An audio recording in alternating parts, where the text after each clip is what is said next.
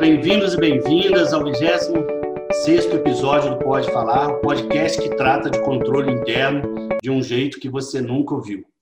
Meu nome é Vanderlei Daniel, eu sou corregedor-geral do Estado e hoje teremos o prazer aqui de conversar com o doutor Rodrigo Otávio Mazieiro Vanes sobre a defesa da sociedade contra os atos de improbidade administrativa e suas interseções aqui com o direito administrativo sancionador. Doutor Mozieiro, muito obrigado por ter aceitado o nosso convite. Seja muito bem-vindo. Bom dia a todos. Vanderlei, muito obrigado. Fico muito honrado com, com o convite. É, de pronto, aceitei. Agradeço, então, penhoradamente aí, a Corregedoria Geral do Estado. É, agradeço também ao nosso Procurador-Geral de Justiça, doutor Jarbas Soares Júnior, que honrosamente me nomeou para apresentar o Ministério Público nesse nosso bate-papo aqui sobre improbidade administrativa. Eu não tenho aqui a pretensão de é, lecionar, de dar aula, ensinar nada aqui. A nossa intenção é conversar sobre o tema, sobre as novas tendências na, no enfrentamento à corrupção, e depois a gente explica aqui conceituação de corrupção, de improbidade administrativa, com foco justamente nessa atuação em rede, essa atuação integrada entre as nossas instituições, né? É, incluindo também aqui a controladoria. Deixo aqui meus cumprimentos. É, Dr. Rodrigo Fontinelli, é um amigo meu de, de infância, está fazendo um trabalho é, excelente à frente da Controladoria Geral do Estado. Então, fico aqui à disposição e espero poder contribuir da melhor forma possível com, com essa temática. Muito obrigado, estou muito feliz e honrado com o convite. Nós aqui agradecemos, doutor. Rodrigo Otávio Mazieiro Vanes é promotor de justiça do Ministério Público Estadual, membro do GEP, Grupo de Procuradores e Promotores de Justiça e de Defesa do Patrimônio Público, membro do Instituto Não Aceito Corrupção, doutorando em Estado de Direito e Governança Global pela Universidade de Salamanca, é, mestre em Estratégias Anticorrupção e Políticas de Integridade pelo, também pela Universidade de Salamanca, pós-graduado em Anticorrupção pela Universidade Estácio de Sá, em Direito Privado pela Universidade do Cândido Mendes, é autor de livros e artigos jurídicos sobre corrupção e improbidade administrativa.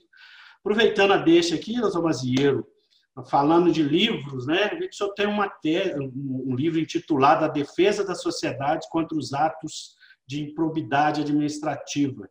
Análise crítica e desafios para a atuação eficiente do Ministério Público, editora de Plástico, né?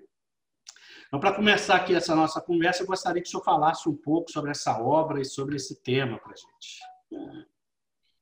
Perfeitamente. Eu vou Aqui, ironicamente, estamos aqui conversando com o Corregedor-Geral do Estado, né? Mas eu pedi a permissão para mostrar o livro aqui, já adiantando que eu não ganho nada. As receitas é, do livro são direcionadas a uma entidade filantrópica, então a renda com direitos autorais não, não vem a mim. Então, mostra aqui, o, o livro é, dez, é o 13 terceiro volume de uma coletânea de 30 anos da Constituição da República de 88, é, essa coletânea foi coordenada pelo professor Gregório Assagra de Almeida, deixar o livro exibido aqui, ó.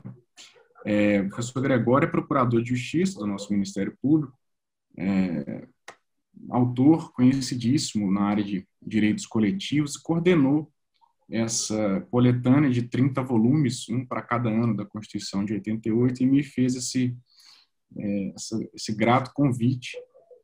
E o livro é o resultado da, da, minha dissertação de mestrado, que eu concluí em 2018, e em espanhol, e aí a gente traduziu para a língua portuguesa, e eu procurei abordar, é, fazer uma análise crítica da atuação do Ministério Público no combate aos atos de improbidade. Então, durante as pesquisas, eu compilei dados é, para entender melhor no que, que o Ministério Público vinha falhando, vem falhando ainda, no combate à improbidade administrativa, no enfrentamento à improbidade, e aí eu dividi essa análise em aspectos é, estruturais e aspectos funcionais, né? Aspectos estruturais, organizacionais, institucionais, né? como que a estrutura da instituição deveria reagir é, para prevenir e reprimir sempre nesse binômio de, de prevenção e repressão, e também depois em aspectos funcionais, da nossa atuação finalística mesmo. É, e aí esses aspectos funcionais eu dividi em aspectos materiais e processuais, ou procedimentais, porque nós temos também a atuação administrativa, extrajudicial, que a gente chama. Aí, numa primeira parte do livro, eu faço uma abordagem mais é, é, ontológica, né, epistemológica do fenômeno da corrupção, para tentar uma aproximação conceitual, porque é muito difícil conceituar a corrupção. Né? A gente tem vários vieses de, de análise sobre corrupção, filosófico, é, sociológico, jurídico, é, religioso, tem até influência da religião sobre os fenômenos de corrupção na história da humanidade, para depois passar para essa análise. E é, antes de analisar também especificamente o, o, os nossos fatores de ineficácia na atuação da improvidade contra a improvidade administrativa, eu fiz uma aproximação empírica, porque sempre me incomodava a doutrina, e todo mundo que fala sobre corrupção diz, ah, a corrupção viola direitos humanos, viola direitos fundamentais, e as pessoas lançam essas, essas é, afirmativas sem um respaldo empírico. Então, eu procurei fazer uma análise é, de dados é, para poder fazer uma aproximação entre a corrupção e os indicadores sociais da região nordeste do país. É claro que num, num recorte temporal. É, então, para isso, e por que, que eu estou dizendo isso? Porque eu peguei dados das operações especiais da CGU, né, que são é, operações de controle interno com atuação conjunta em rede, tem tudo a ver com o nosso tema aqui, entre a Controladoria Geral da União, é, inclusive o ministro Wagner fez o mesmo curso que eu na Universidade de Salamanca, é, entre a CGU, Ministério Público Federal e Estadual, e as polícias também. Então, eu detectei que na região Nordeste, só um adendo aqui interessante para puxar para o nosso tema, eu detectei que é, na região Nordeste ocorriam ocorreram os maiores, é claro que num recorte temporal, como eu disse, no binômio 16-17. O maior número de operações especiais da CGU e dessas outras instituições juntas, o maior número de ações civis públicas por improvidade administrativa do Ministério Público Federal e dos Ministérios Públicos Estaduais que compõem os estados da região Nordeste. E aí eu fiz uma aproximação empírica entre a maior incidência de casos de corrupção e os menores indicadores sociais históricos do Brasil, que estão lá na região Nordeste. Né? Educação básica, saneamento básico, os componentes do IDH aferido pelo IBGE. Então, é claro que a corrupção não é a única causa de violação de direitos humanos, mas dá para se fazer uma correlação ainda que indireta entre o fenômeno da corrupção e os indicadores sociais. E a atuação em rede que é uma das propostas que ao final do, da dissertação eu faço, eu aponto os fatores de ineficácia e faço propostas de melhoria.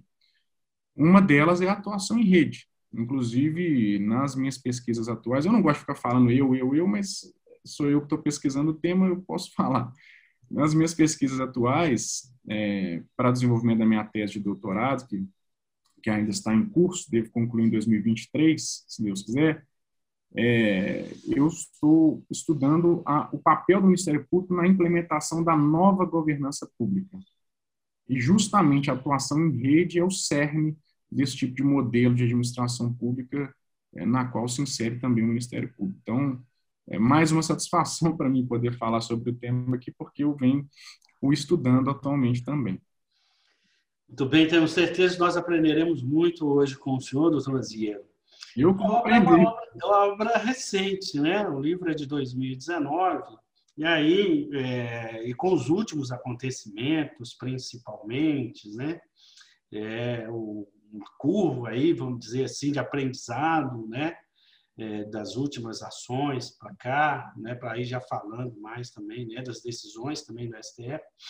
É, aí vem, fica sempre essa dúvida, né? Nós avançamos, né? Quanto nós avançamos né? sempre há, às vezes, alguns retrocessos também, mas o quanto nós avançamos nessas décadas de prevenção e repressão, né? os atos de improbidade administrativa e a corrupção chamada estrutural no Brasil, né?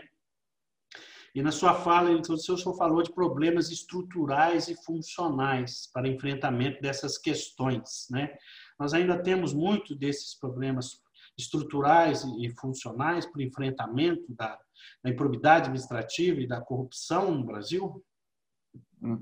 Infelizmente, com certeza. É, eu costumo equiparar a, a, luta contra a corrupção, né, ou as medidas anticorrupção, com o mito grego de Sísifo. Né? Sísifo foi condenado a rolar uma pedra enorme de mármore até o alto de uma, uma montanha, foi condenado lá no Tártaro, né?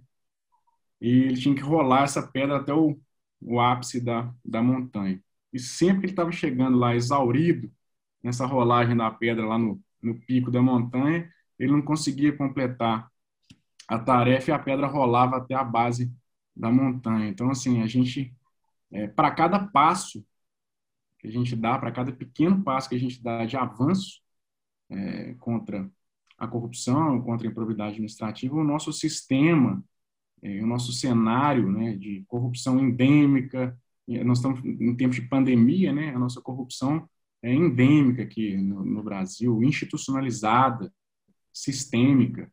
Então, para cada, para cada passo que a gente dá de avanço, a gente dá um salto de retrocesso.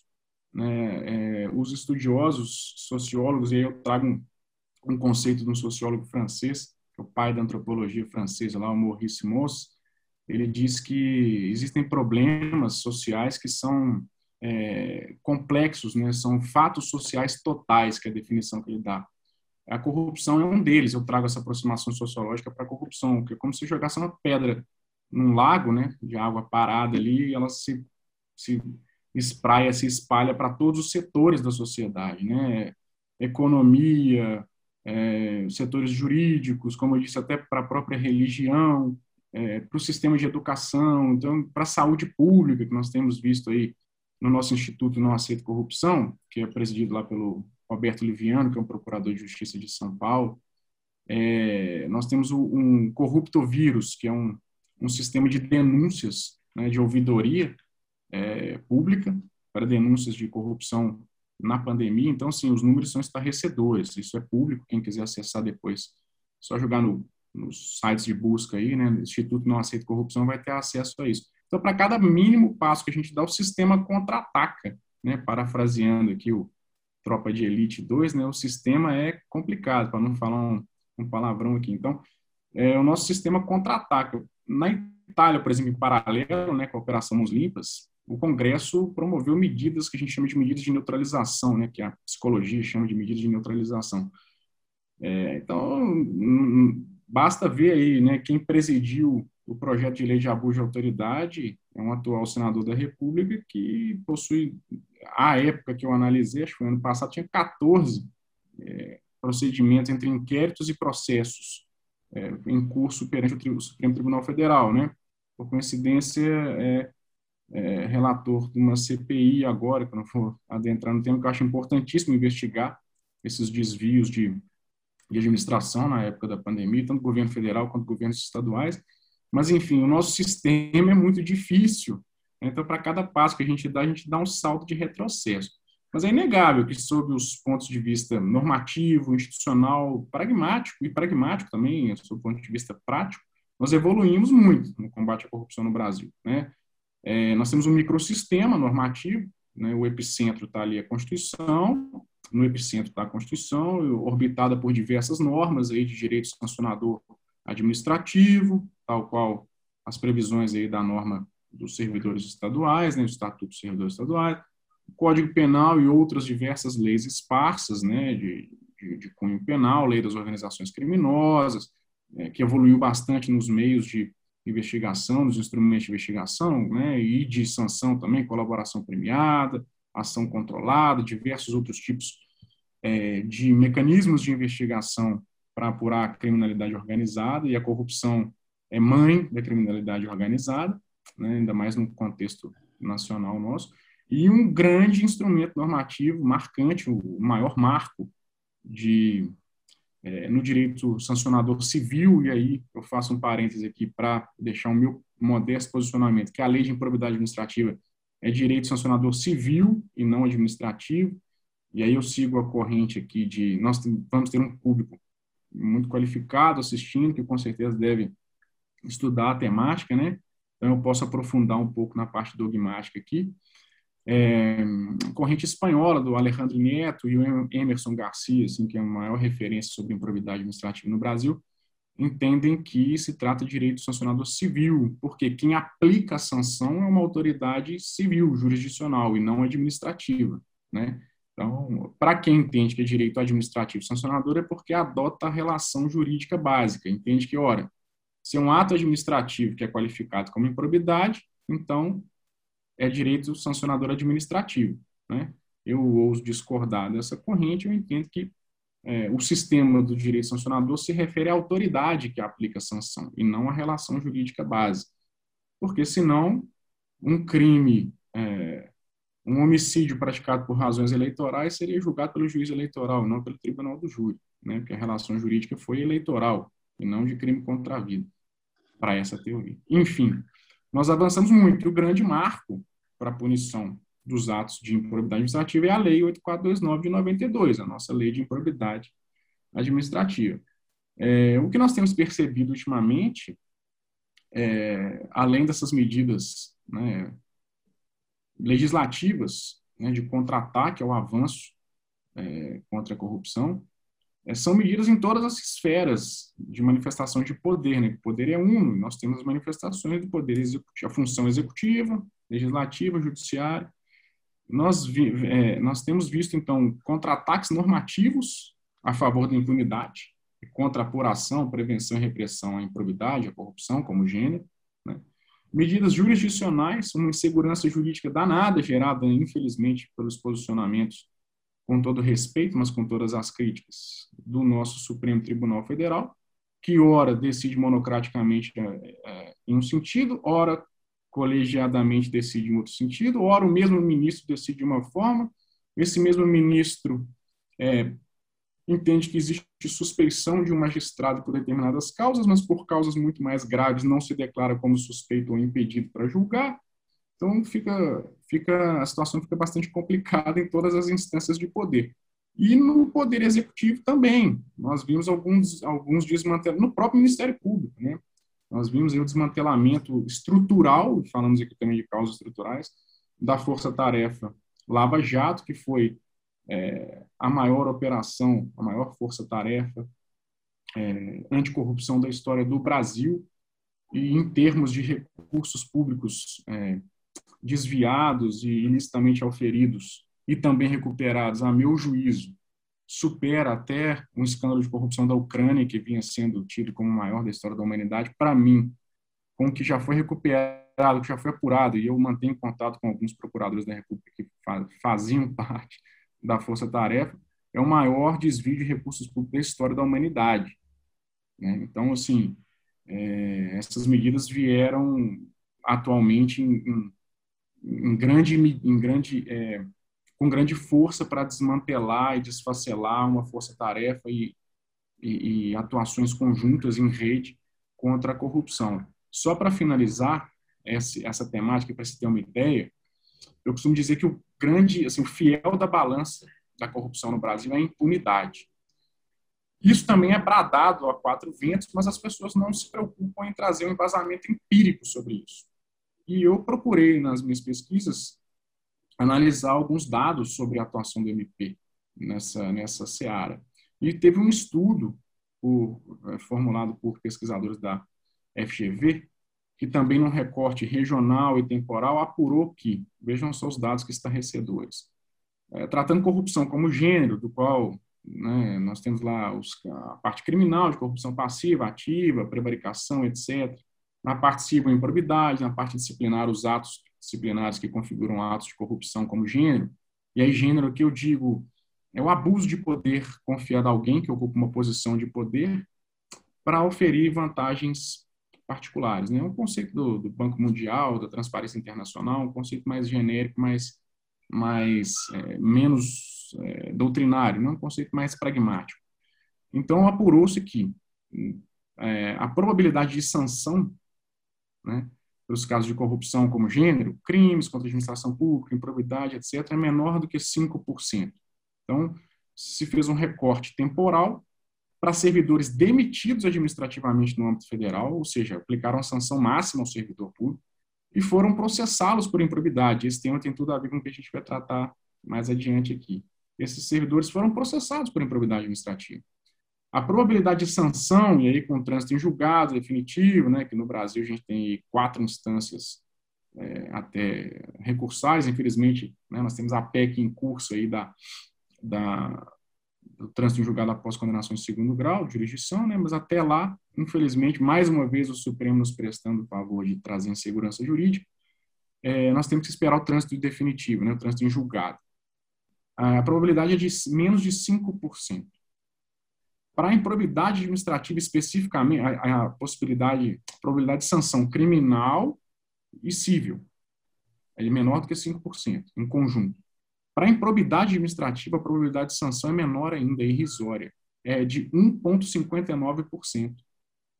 Ou seja, se o crime, se a infração é um processo de escolha racional, tirando os crimes passionais, as infrações passionais, né, é, que são de menor monta, se o crime é um processo de escolha racional, é claro que para o agente, e aí lá na frente que vem a consensualidade para a gente tratar de diminuir essa impunidade, também vai ser uma escolha racional do agente, aceitar ou não o consenso, a resolução consensual, é claro que ele vai sopesar a probabilidade dele ser punido, que é irrisória, em média, uma ação de probidade administrativa dura seis anos, de acordo com pesquisas do Instituto de Jurimetria, feita, feita até pelo nosso Instituto Não Aceita Corrupção. Ele vai sopesar e vai falar: me processa aí, pessoa jurídica lesada, Ministério Público, pode entrar com ação civil pública de improbidade aí, que eu vou ficar enrolando esse processo. Eu já tive casos na minha comarca para o recebimento da petição inicial, tem aquela fase de notificação para apresentação de defesa preliminar, do artigo 17 da Lei de Improbidade, oito anos para a ação ser recebida e promover citação dos réus, dos processados que viriam a ser réus depois da citação. Então, assim, é uma escolha racional e a gente vai sopesar isso tudo. Então, avançamos, avançamos. Só que, como eu disse, para cada passo adiante que a gente dá, a gente tem saltos de retrocesso.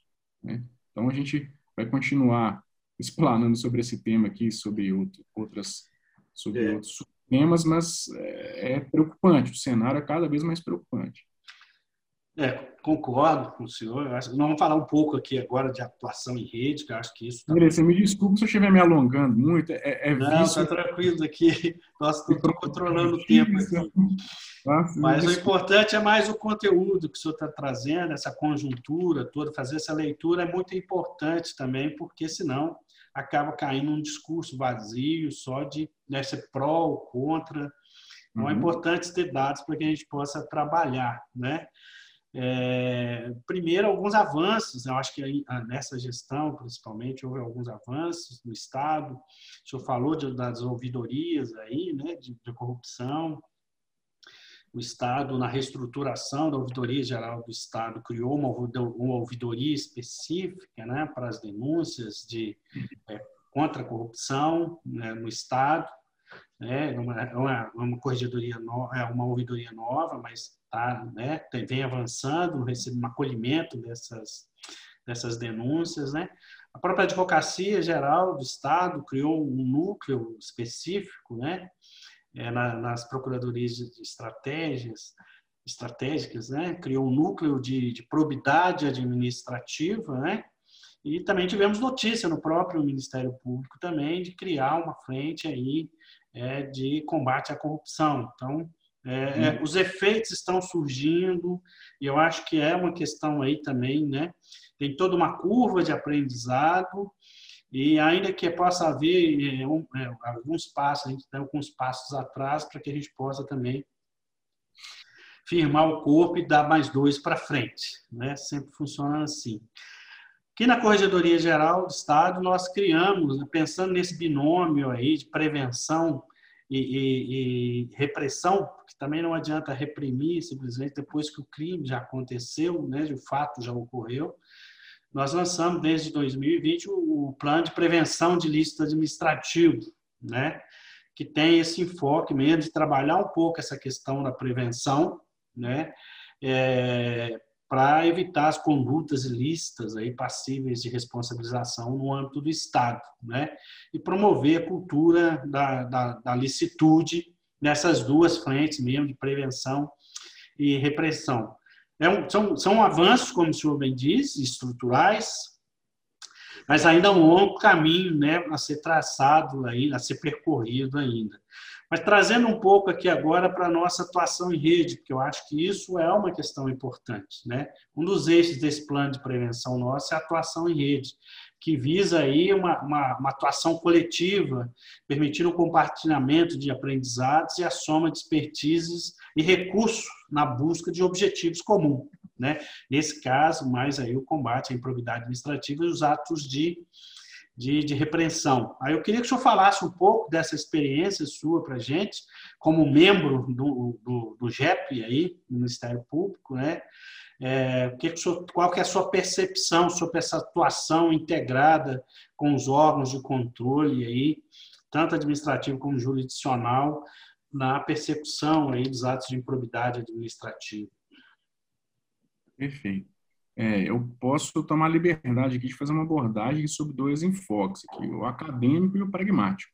Né? Então, voltando um pouco no trabalho de, de pesquisa né, concluído em 2018, eu tinha detectado que um dos problemas estruturais, isso é um posicionamento modesto meu, né, podem discordar à vontade, mas eu tinha detectado, e aí com base em dados empíricos, que faltava, que existiam alguns fatores estruturais de ineficácia da atuação do Ministério Público no combate, no enfrentamento da improbidade, especificamente a improbidade. Vale para os atos criminosos, também de corrupção, mas eu fiz uma abordagem, um recorte específico para a improbidade. Um deles, um deles era a falta de planejamento estratégico para o combate à corrupção. Outro deles é, era a atuação isolada, né, estanque da instituição. Outro deles era a atuação eminentemente repressiva do Ministério Público na atuação contra os atos de improbidade administrativa. Né?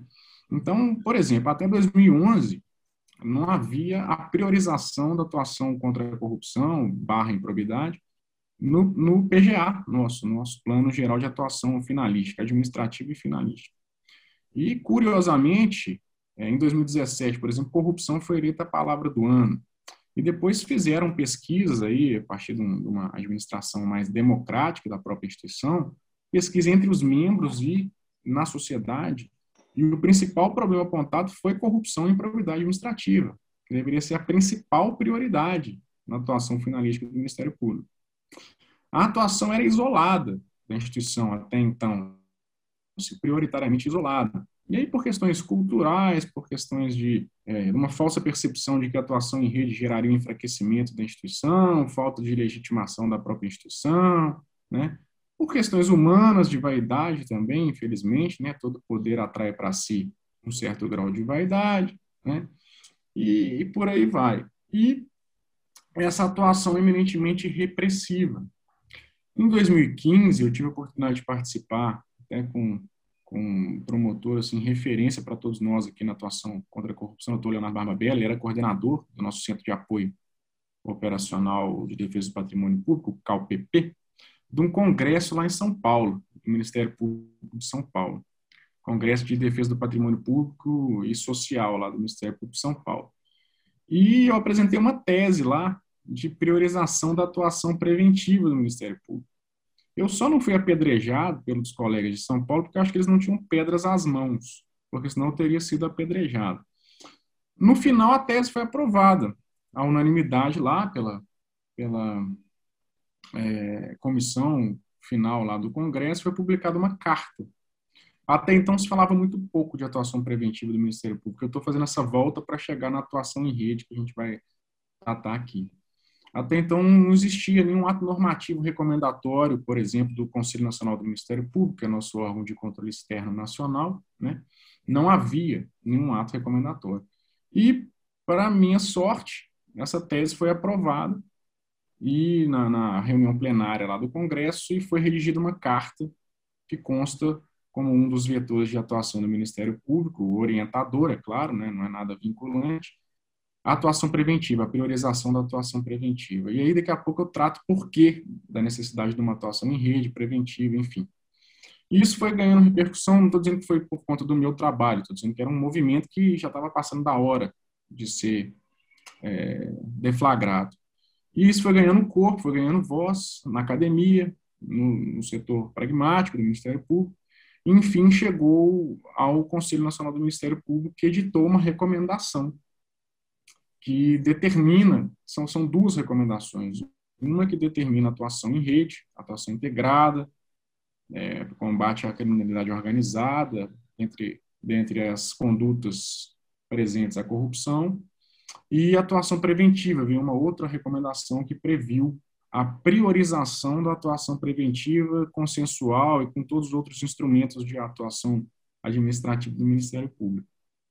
É, então, isso partiu é, um pouco de, de, da academia, né, de estudos mais é, dogmáticos sobre o tema, e aí eu vou dizer o porquê agora, e chegou a um ponto pragmático de hoje nós estarmos vivenciando um momento de fomento à governança pública, né, a, um, a um modelo é, chamado por Stephen Osborne de nova governança pública, né, e que vem, vinha sendo explorado no mundo aí, nas últimas três décadas e hoje está mais em, em evidência. Tem decretos federais para implantação de governança pública né, na gestão administrativa, porque nós vivemos um momento de um Estado em rede.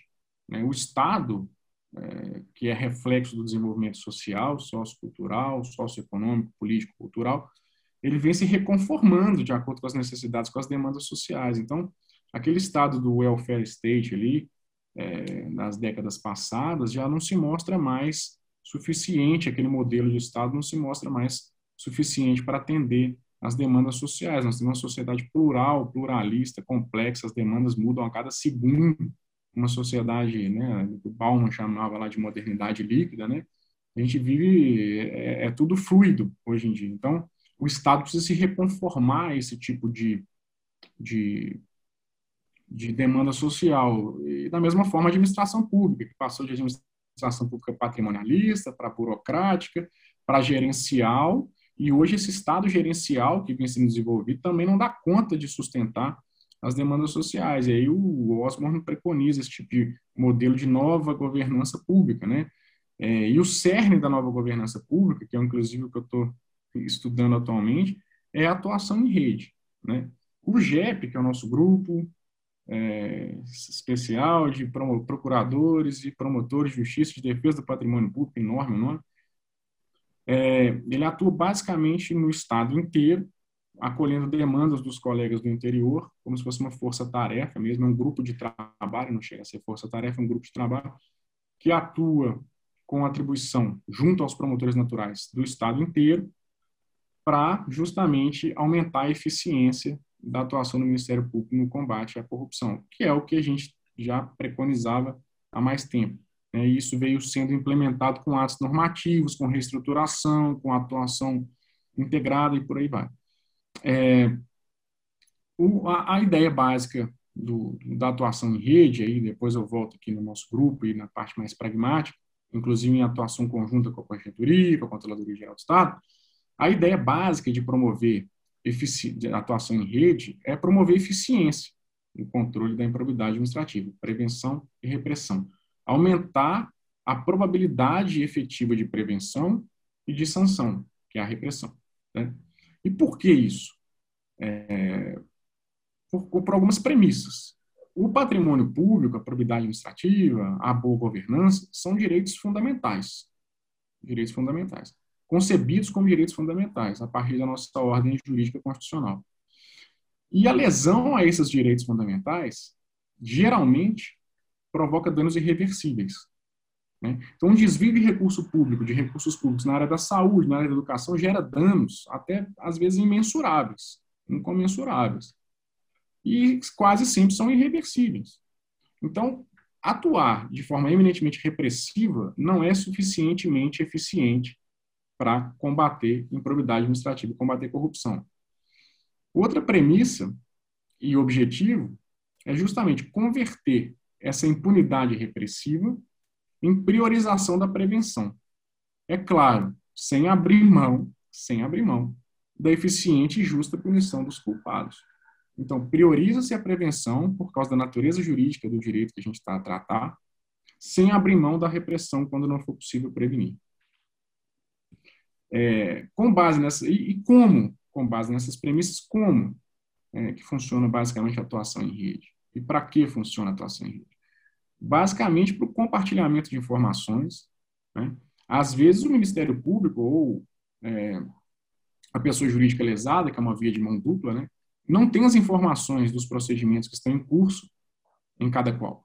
Então, às vezes, um, um servidor está sendo investigado no PDA perante a corregedoria e o Ministério Público sequer tem conhecimento do ilícito que ele provocou. Né? Então, o compartilhamento, a atuação em rede com compartilhamento de informações é muito salutar para o aumento da eficiência da investigação, né, da, da, detecção dos atos de improbidade, de identificação, da investigação, é, da apuração da materialidade e da autoria, do processamento administrativo, civil ou criminal, da condenação e da execução dessa condenação. Isso tudo gera um ciclo virtuoso de prevenção de, e ele é de fluxo duplo, né? A, a, repressão gera prevenção e a prevenção acaba por, por melhorar os índices de repressão. É, e também para o aperfeiçoamento de pessoal, existem termos de cooperação técnica, cursos. Esse podcast que a gente está fazendo aqui agora é, serve de aprendizado, pelo menos para mim, está né? Tá servindo muito. Então a gente acaba aprendendo né, para uma instituição, de uma instituição para com a outra, com os recursos humanos, recursos tecnológicos, e a modernização dessa atuação, né, informatização, é, melhora de transparência, de accountability, né, e por aí vai. Então, o fundamento dessa atuação em rede é esse, basicamente, são essas premissas. Para finalizar esse subitem, e aí me desculpe me alongar tanto, mas é difícil construir um raciocínio com tempo muito curto, pelo menos para mim, diante da minha limitação, eu, eu tenho dificuldade para fazer concisão com temas tão, tão amplos assim. É, o GEP atua basicamente na área repressiva, judicial e extrajudicial. Né? O ilícito já aconteceu, o colega do interior ou da capital demanda a atuação é, do grupo especializado, né? a gente vai fazer, vai tocar adiante a investigação, se já não tiver sido concluída, e vai promover a responsabilização em sede administrativa ou em sede judicial. E aí que vem os instrumentos de consensualidade, resolução alternativa, que são promovidos tanto na área extrajudicial quanto na área judicial. É, e aí vem né, os acordos de não persecução civil, os ANPCs, né, é, os termos de ajustamento de conduta, as ações penais, o GEP também tem atribuição para promoção das ações penais, se não houver foro por prerrogativa do agente implicado, e as ações civis para responsabilização por improbidade administrativa. Mas é o Centro de Apoio Operacional do Patrimônio Público que promove essa atuação mais orientadora dos membros, né? É, na, mais na parte de prevenção também, com projetos. Então, é, a época do Dr. Zé Carlos, que era o coordenador, realizou aí dois projetos, Águas Limpas e Viajante Errante, se não me lembro o nome, que era para promover a, a, um, o primeiro, esse Águas Limpas, a transparência é, nas informações públicas, né, aquela transparência ativa exigida pela lei de acesso à informação. Então, de forma preventiva, os promotores nas comarcas faziam reuniões, audiências públicas, né, é, faziam termos de ajustamento de conduta com os gestores para promover a transparência em sede preventiva aos atos de corrupção nas comarcas. E esse outro projeto era para combater o abuso, a corrupção é, na parte de recebimento de diárias de viagem dos gestores municipais, Poder Executivo e Legislativo. Então, foram projetos realizados mais com foco preventivo, esses pelo Centro de Apoio do Patrimônio Público, não pelo GEP, especificamente. E geraram resultados extremamente positivos, né? Diminuição do acervo, tanto a atuação do GEP quanto do CalPP, diminui o acervo nas promotorias, que o maior passivo das promotorias é na área do patrimônio público, né? e aí tem o problema da prescrição, das pretensões sancionatórias, a gente tem que correr contra o tempo, né? É, diversas operações em andamento, né, em curso no GEP, e a resolução extrajudicial e preventiva pelo CAUPP, o Centro de Apoio Operacional nosso. Basicamente, é essa atuação em rede, as premissas e os resultados. Muito bem, doutor Mazieiro. Para quem não tem conhecimento né, dessa estrutura toda, né, você conseguiu aqui traduzir com bastante clareza esse campo de atuação aí, e a gente acha fundamental a atuação nas duas frentes, né, tanto na parte de prevenção quanto na parte de repreensão. Né. é, o combate à ilicitude não pode também parar só na prevenção. Né? A repressão é fundamental para o combate a essa cultura da, da impunidade. Né?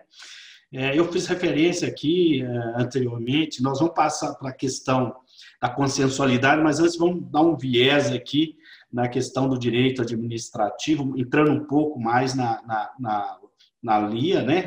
na Lei 8429 de 92, é, mas é só uma menção, né, no âmbito da CGE também, em 2019 foi criado um núcleo é, de combate à corrupção aqui, que são responsáveis, né, são duas coordenações. Eu conhecer depois, vou aí, quando essa pandemia der uma arrefecida, eu vou aí conhecer. E isso nós temos diversas atuações conjuntas aí, não só com o Ministério Público, com a, com a Polícia Civil e até algumas ações com a própria é, Polícia Federal, e essa atuação em rede tem sido fundamental para resultados mais expressivos aí no âmbito, né, pelo menos avançar mais nessa questão estrutural aí do tanto da prevenção quanto da repressão. É, então fica aqui, voltando um pouco para essa questão né, da do direito sancionador, o senhor fez essa distinção, né, em que a LIA aí estaria no campo, né, do direito civil e não do direito sancionador, propriamente dito. É, mas agora voltando um pouco para essas questões mais conceituais aqui, né? Então, assim, o aspecto é muito amplo da lei, né? Então, tem alguns, inclusive, alguns, alguns conceitos abertos, né? É, uhum. isso, às vezes, as pessoas também se perdem na, na improbidade, né, no conceito né, da probidade ou da improbidade administrativa. É, aí já vou emendar aqui com uma outra questão, é, que seria é, é, o enquadramento de ilícito. Né? A 812, que é a lei do processo, a lei, né, o Estatuto dos Servidores Públicos é, Federais, ela traz o seu bojo capturado como ilícito administrativo a improbidade administrativa lato sensu. Né? É, mas no caso da, da 869, é uma legislação bem antiga, ela é de 52, né? Nós ainda temos conceitos, artigos na lei que prevê prisão administrativa, né? É, que é uma coisa impensável hoje, né? Dentro da, do, do, da, do novo marco constitucional e tudo mais.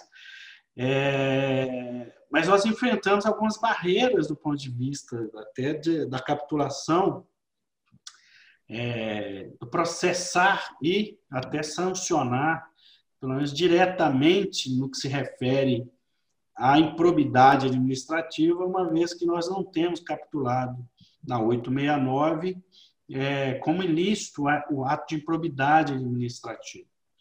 Embora tangencia-se aqui com diversos outros ilícitos capturados na, na, no nosso estatuto, né? Mais especificamente, o artigo 14 aqui da LIA, ele diz que qualquer pessoa poderá representar a autoridade administrativa competente para que seja instaurado, investigado, destinado a apurar a prática de ato de improbidade, né? E aí remete-se, no caso da lei federal, se tratando de servidores federais, o parágrafo terceiro, é, será processado na forma da lei 812. Então, de fato, aqui em Minas, nós não temos ainda capitulação na 869 a improbidade administrativa como ilícito disciplinar, né? Uhum. nem como um ato passível de, de aplicação da sanção. Né? É, e, nesse sentido, ela traz assim, alguns entraves para a gente. Mas o que não impede, a grosso modo, com base até no artigo 14, que a autoridade administrativa promova as ações de apuração do ato de improbidade administrativa. Ainda que a gente leve em consideração aqui é, a independência das instâncias, né? tanto a esfera administrativa, civil, como, como penal, mas no âmbito da esfera administrativa, cabe aqui uma conformidade com o que a lei nos oferece de, de, de ilícito disciplinar com base na 869. Né? É, bom, aí eu queria que o senhor comentasse um pouco para a gente sobre, sobre essas dificuldades que nós temos aqui do ponto de vista conceitual. Né? A modernização, apesar de ter vários institutos que foram que trouxeram modernidade, mesmo o Código Penal, se pensar que é de 40, né? nós tivemos atualizações mais recentes, como a lei anticrime, como o pacote anticrime 2019, recentemente, da semana passada, né? É, as alterações com base no peculato eletrônico, né? Então, em Minas, a gente ainda não conseguiu avançar de forma significativa na 86, na atualização, modernização da 869, é... E esse, de fato, gera alguns impactos, né? Porque nem sempre as alterações elas vêm no sentido de, de, de restringir direitos, né?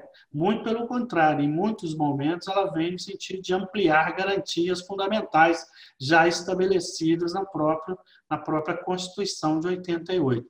Mas existe sempre uma necessidade nossa aqui de fazer uma leitura conforme, né? tanto a Constituição quanto aos outros institutos, como o próprio Código Civil, que se aplica aí é, de maneira subsidiária, agora até por força de ausência de, de atualização normativa mesmo.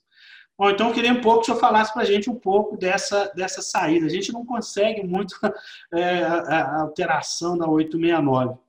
Né? Então, qual que seria uma saída para essa modernização? Primeiro, esses aspectos conceitual. Né? É, o fato de não ter na, na, na, lei não impede a apuração dos atos. E segundo, é, diante dessa dificuldade, desse cenário de dificuldade de alteração na 869, se o senhor tem alguma perspectiva assim, para, uma, uma saída jurídica, vamos imaginar assim.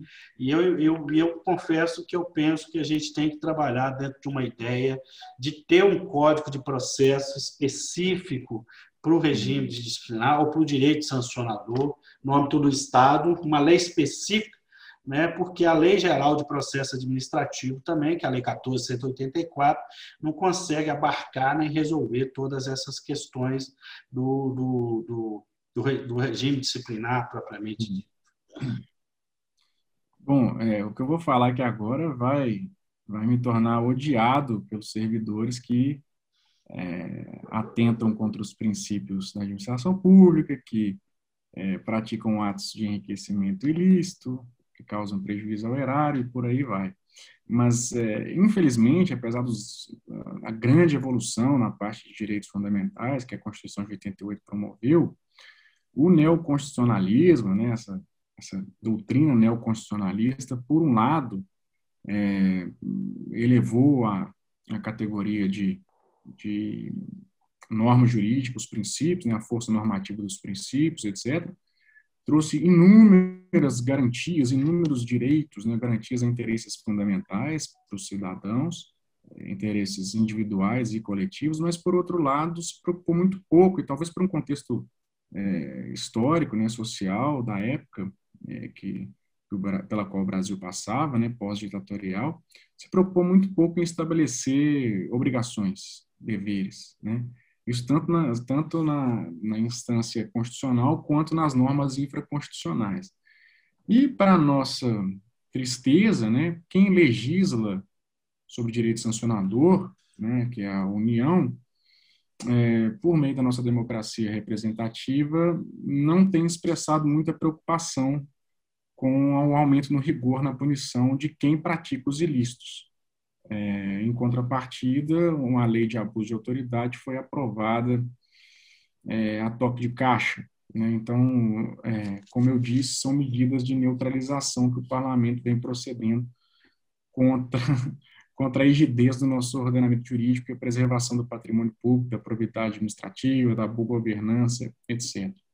E, especificamente sobre é, o nosso sistema sancionatório, civil e administrativo, e aí eu digo civil, lei de improbidade, com administrativo, e aí a gente toma como parâmetro a 812 e o Estatuto dos Servidores aqui, que é de 52, né, salvo engano, que já passou da hora de sofrer algum tipo de reforma, sobretudo na parte das obrigações, deveres funcionais e direito sancionador, é, adotando como paradigma a Lei 812, tem lá no artigo 132, inciso 4, a previsão expressa de conduta passiva de demissão, que é a prática de ato de improbidade administrativa. Né? E aí pode surgir alguma discussão a respeito do seguinte: olha, para o servidor ser demitido por improbidade administrativa, que é uma qualificação normativa, ato de improbidade administrativa é uma qualificação trazida para um ato ilícito, no âmbito civil, ilicitamente civil, é, dada pela Lei 8429 de 92. É só uma qualificação jurídica, que traz uma sistemática própria de tipificação, de processamento civil perante um juiz com jurisdição civil e de sancionamento, as sanções do artigo 12. Né? É, pode surgir o questionamento que, para fins de demissão, o servidor público federal tem que ser condenado por improbidade administrativa com trânsito em julgado. E aí vai surgir uma repercussão paradoxal. Ora, se uma das sanções da lei de improbidade administrativa é a perda do cargo público, será que seria necessário se esperar o trânsito em julgado pela prática de ato de improbidade para se punir administrativamente com demissão? É, existem posicionamentos diversos aqui. Então, esse paradigma gera esse paradoxo de interpretação, que é o artigo lá é, da Lei 812. Na lei estadual, aqui do servidor estadual, não tem essa previsão típica específica de aplicar demissão ou outra sanção, provavelmente seria a demissão a mais própria, para quem praticar ato de improbidade administrativa, ou seja, um ilícito civil, que também se torna ilícito administrativo, a depender do caso, como é, como estamos a tratar do Estatuto dos Servidores, necessariamente seria um ilícito administrativo também, é, não há essa previsão típica específica de ser é, praticado um ato de improbidade administrativa. Só que isso não é impeditivo para uma interpretação até gramatical, a gente não precisa nem fazer muito esforço hermenêutico aqui para entender é, a lógica do nosso sistema sancionador. É, nosso sistema jurídico ele funciona com, em um tripé de direito sancionador. Unicidade de condutas, multiplicidade típica ou, tip, ou tipológica e multiplicidade sancionatória. Que, que, essa, que, que esse tanto de palavra, esse juridiquês quer dizer? Uma mesma conduta, uma mesma conduta humana, omissiva ou comissiva, por ação ou omissão, pode ao mesmo tempo ser tipificada, ser descrita em leis de diferentes instâncias de responsabilização como ilícito. Então, uma mesma conduta pode ser tipificada na área penal, na área civil, na área administrativa e na área política, que a gente esquece que nós temos direito sancionador político, como um ilícito. E, ao mesmo tempo, e aí nós temos uma interferência recíproca relativa entre, entre as três, as quatro instâncias de responsabilização, ao mesmo tempo que uma mesma conduta pode ser tipificada em várias instâncias, criminal, civil, administrativa e política, ela pode ser sancionada também cumulativamente em todas essas instâncias mas pode sofrer interferências recíprocas nessas, nessas quatro instâncias de responsabilização. Vou dar um exemplo básico, muito simples de ser entendido. Corrupção passiva. Servidor público estadual recebeu propina para deixar de fazer ou para fazer algo. Obteve uma vantagem lista para fazer o que a lei obriga ou não fazer o que a lei determina. Tá? Então, fura fila de vacina. Vamos dar um exemplo aqui que quase não acontece na realidade brasileira. O servidor responsável lá pela Secretaria Estadual de Saúde, um técnico de enfermagem, enfermeiro, enfim, servidor estadual, Secretaria Estadual de Saúde, recebe um dinheiro para deixar alguém furar a fila lá na vacina. Quem recebeu o dinheiro, o servidor, pratica o ato de corrupção passiva, 317 do Código Penal. Quem pagou pratica corrupção ativa. Ok? Até aí, ok. Esse mesmo ato de receber dinheiro para praticar algo que a lei proíbe, né, ou para deixar de cumprir com o dever de observar a fila da vacinação, ele ao mesmo tempo é crime de corrupção passiva, ao mesmo tempo ele é ato de improbidade administrativa previsto no artigo 9 inciso 1 da Lei de Improbidade Administrativa, caput e inciso 1, eu vou explicar por que, que configura a tipificação no caput e no inciso, qual foi a metodologia, qual foi a, a técnica legislativa sancionadora da Lei de Improbidade, e ao mesmo tempo ele vai configurar um ato é, indisciplinar, um ato de é, falta disciplinar, que vai gerar o sancionamento na área penal, na área da improbidade administrativa e na área administrativa. E se fosse um agente político, talvez, a depender se estivesse no exercício do mandato parlamentar e em razão do exercício, poderia responder politicamente também por isso, no processo de responsabilização política, né? a perda do mandato, por exemplo, nas situações mais graves. Ah, mas não tem previsto lá na nossa lei de 1952 que o agente vai responder por ato de improbidade administrativa. Mas ele não está respondendo pela prática de ato de improbidade administrativa. Ele está respondendo pela prática de um ilícito. Ilícito o quê? Penal, civil e administrativo. É uma conduta só. A qualificação legal, quem faz é cada lei de cada instância de responsabilização.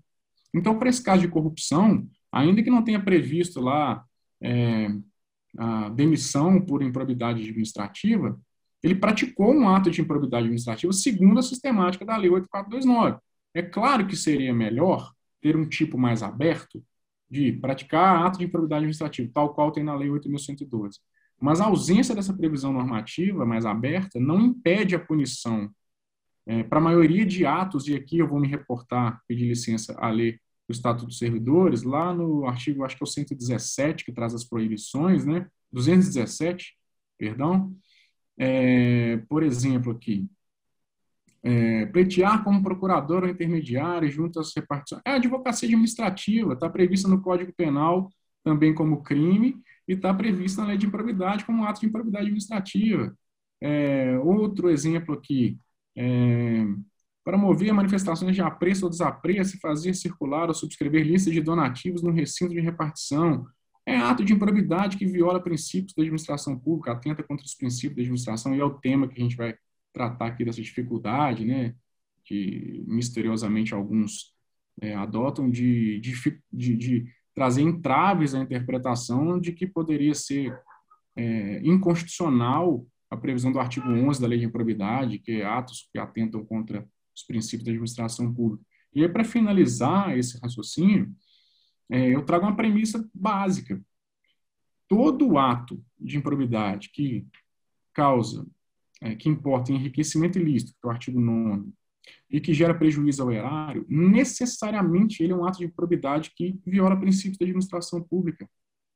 Todo ato disciplinar contrário às normas disciplinares de um código de conduta, um código de ética, de um estatuto do servidor, ele é ato de improbidade que atenta contra os princípios da administração pública. Princípio, e aí uma, é, um mérito do neoconstitucionalismo, do pós-positivismo, princípio é norma, princípio obriga, princípio é cogente. Então, todo ato, um, um ato de corrupção, por exemplo, não viola o princípio da legalidade, por, por base, não, não viola o princípio da moralidade administrativa, não viola o princípio da eficiência, para falar do último lá que veio com a emenda 19, de 98.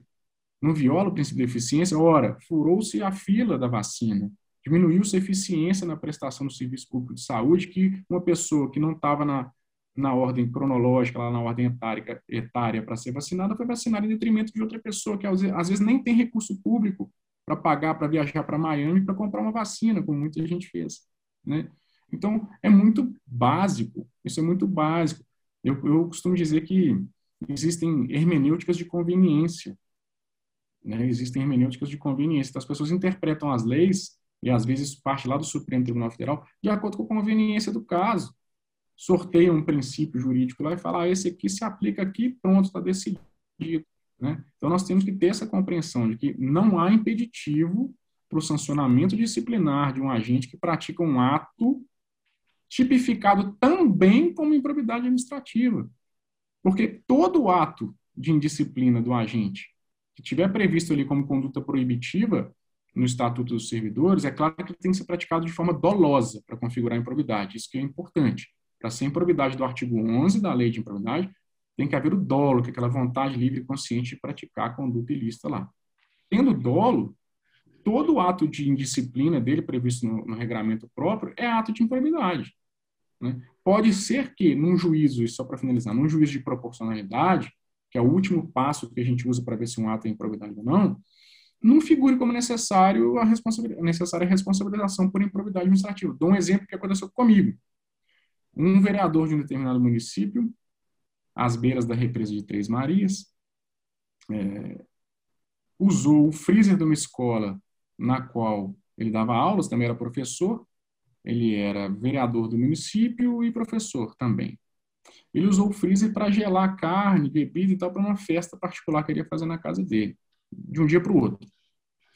Isso foi denunciado, tinha foto, tinha tudo, eu ouvi, estava em inquérito civil, ouvi na promotoria, o sujeito confessou, etc.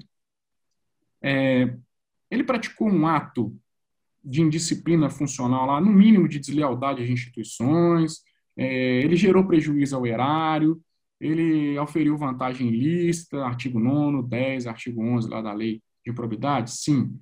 Ele praticou ato que viola, lá, que atenta contra as disposições do Estatuto do Servidor dele lá, dos professores do município? Sim. É, justificar, aí o que, que eu fiz? Qual foi o prejuízo erário? Deu poucos reais, eu fiz a medição do consumo mensal de energia, quanto que aquele freezer consumia e tal, fiz lá, foi menos de cinco reais, quatro reais e alguns centavos. Justificaria eu promover responsabilização por improbidade? Houve improbidade formal? Houve. Estava tipificado lá como improbidade, no mínimo, violação de princípios? E mais, gerou dano e gerou enriquecimento ilícito. Ele deixou de gastar energia da casa dele para gelar as coisas para a festa dele, né? Justificaria proporcionalmente uma sanção do artigo 12 da lei de improbidade? Não. Houve improbidade formal, mas não houve improbidade material. Eu recomendei a aplicação de sanção disciplinar e foi o que foi feito. Aí ele foi aplicado uma sanção que eu não me lembro qual lá no âmbito disciplinar. Ele praticou um ato de improbidade administrativa e foi sancionado. Bem, doutor Mazieiro, se deixar, nós ficamos aqui o dia inteiro. Eu sou muito didático, os exemplos estão sendo muito, muito bons, muito educativos e tudo. É, e tem sido um, um, grato aprendizado aqui nessa nossa conversa. Né? Mais uma vez eu peço perdão aí. Por, por, Não, mas o tempo às vezes depõe contra a gente. Hum. Mas já então caminhando aqui para o final e já aproveitando o gancho aí, né, que o senhor falou de aplicação na medida é, disciplinar, é, mas nós temos alguns instrumentos também, né? A gente chama de soluções alternativas de resolução de controvérsias, né? Ou resolução de conflitos. É, no âmbito do direito administrativo né, sancionador, mas mais no, no, direito como um todo também, né? Uhum. As reformas recentes, principalmente aí da, da, da LIA e da, do Código Penal, trouxe né, a, a, o acordo de não percepção, né, no caso na área civil do civil, né? Nós temos outros instrumentos aí também, no caso da, do próprio Ministério Público, tem um termo de ajustamento de conduta, Acho que no Tribunal de Contas nós temos termo de ajustamento de gestão. A lei anticorrupção, né, a 12846, traz os acordos de leniência, não é? É, no regime disciplinar, nós temos o termo de ajustamento de conduta, né? no nosso caso aqui, o TAD, que a gente também aplica naquelas condutas de, de menor, menor impacto, vamos dizer assim.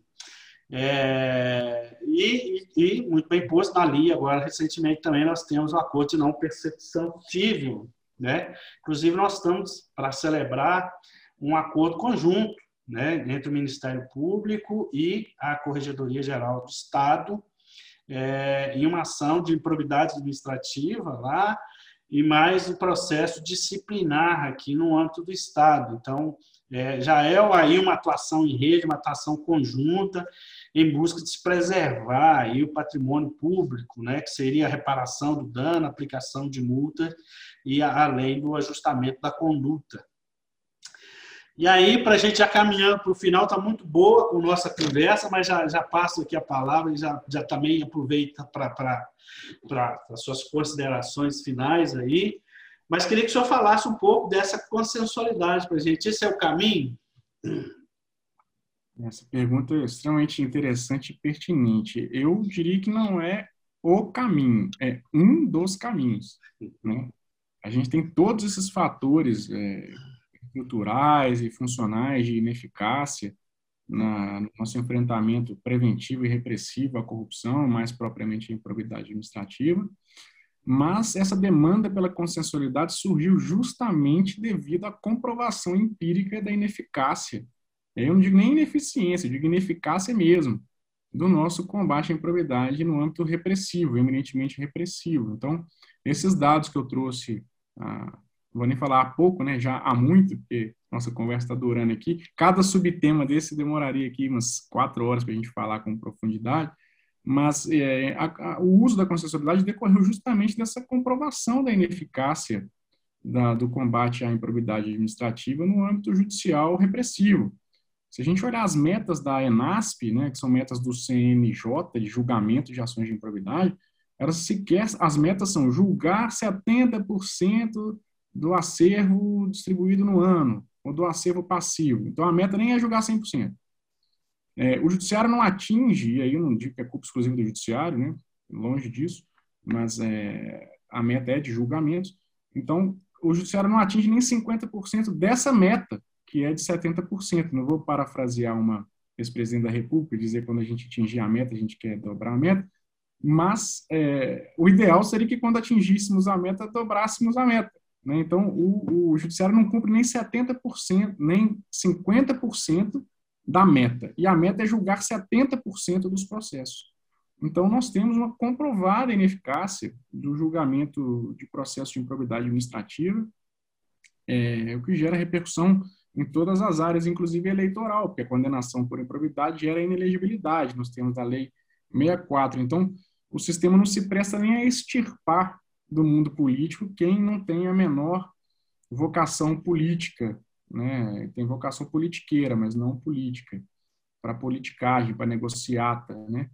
é, ainda mais nesse nosso presidencialismo de coalizão, né, e prefeitalismo de coalizão também, muito complicado, e não exclui também o governo do Estado.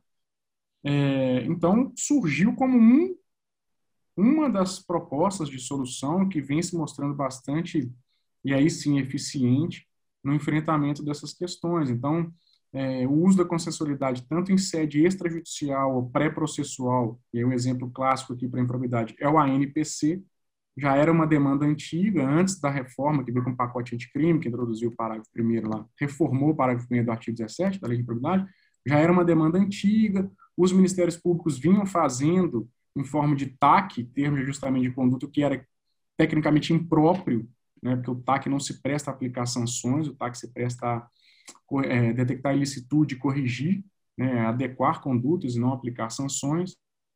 Então surgiram esses instrumentos todos, né, o, ANPC foi o último a, a surgir, para justamente retirar da carga do acervo de trabalho do Poder Judiciário os processos de sancionamento civil é, por improbidade administrativa. E os resultados têm sido maravilhosos, assim, pelo menos para a sociedade. O que norteia aplicação da consensualidade, e aí eu volto lá naquela escolha racional que o agente vai fazer, né, hora de praticar o ato de improbidade, hora de se submeter a um processo ou afirmar um acordo, é um interesse público para nós que operamos os acordos, né, tanto a pessoa jurídica lesada quanto o Ministério Público. Então, para nós, às vezes, vale a pena, e aqui eu finalizo, né, num acordo, abrir mão de uma aplicação de determinada sanção, a gente faz um estudo na jurisprudência, olha, se eu levasse isso a cabo no Poder Judiciário, que sanções que eu obteria? Aí você vai ver lá, geralmente para caso de, de fura-fila de vacina, a jurisprudência está aplicando essa, essa, essa e essas sanções da improbidade. Né? Acho que nem deu tempo de, de formar coisa julgada, nem vai dar nos próximos anos, para caso de improbidade de vacina. Então, você pega ali um estudo estatístico e fala, olha, para mim vale a pena eu não levar a cabo um processo que, no mínimo ou em média, vai durar seis anos, abrir mão de algum tipo de sanção, recuperar os danos, né, pelo menos patrimoniais, porque os morais são difíceis de recompor, os danos patrimoniais gerados ao patrimônio público, né? Tirar aquele agente ali da vida política, por exemplo, às vezes ele aceita se submeter à sanção de suspensão de direitos políticos, vai saber, às vezes não é um político profissional, né? ele aceita ali, do que eu levar a cabo um processo que vai ficar durando em sabe-se lá quanto tempo, e a jurisprudência oscilando em interpretações, se teve dolo, se não teve, confundem dolo com má fé, é, prejuízo ao erário, a jurisprudência varia, né? Então, é, a consensualidade surgiu para isso, para diminuir a ineficácia de repressão que se torna um instrumento de prevenção. A repressão necessariamente é um instrumento de prevenção, né? negativo, mas é. E surgiu para isso. Eu digo, então, para concluir, que não é o caminho, é um dos caminhos que tem, tem se mostrado muito eficiente. Perfeitamente, doutor Mazieiro. foi um prazer ter conosco aqui, viu? Agradecemos imensamente sua participação no nosso Pode Falar. Deixo aqui o nosso muito obrigado e até uma próxima, até um próximo encontro. Eu gostaria de mais uma vez agradecer aí penhoradamente a Corredoria Geral, é, na pessoa do próprio Corredor Geral aí, que nos fez esse honroso convite. Agradecer ao Ministério Público também pela oportunidade, ao Procurador-Geral de Justiça que me incumbiu dessa missão aí. Talvez vocês tenham que mudar o nome do Pode Falar, vírgula, mas nem tanto, né? Depois da minha participação aqui. Eu agradeço muito aí pelo, pelo convite. Peço escusas aqui pela, pela delonga. O tema é muito complexo e a gente é entusiasta, entusiasmado, entusiasta do tema. É, a gente vem estudando isso aí há alguns anos e acaba se é, acaba extrapolando no, no, tempo aqui. Eu agradeço muito, peço então escusas aí pelas delongas, me coloco à disposição da corredoria ou da controladoria geral também para colaborar da forma que entenderem que que eu posso. Me coloco à disposição de quem nos assiste também, né, para qualquer tipo de contato acadêmico ou, ou profissional. Eu deixo meu e-mail, que é o meu nome, sobrenome, Rodrigo Mazieiro, arroba gmail.com. Eu não vou deixar o e-mail institucional, porque não é uma ação aqui é, puramente institucional, né? Então, deixo meu e-mail pessoal para quem tiver interesse em contatar para qualquer tipo de, de ação ou dúvidas ou para trocar ideias sobre o tema, estou completamente à disposição. Um abraço a todos aí, muito obrigado. Muito bem, obrigado a todos e todas que ouviram o nosso programa. Sou Vanderlei Daniel e até o próximo Pode Falar, podcast da CGE Minas.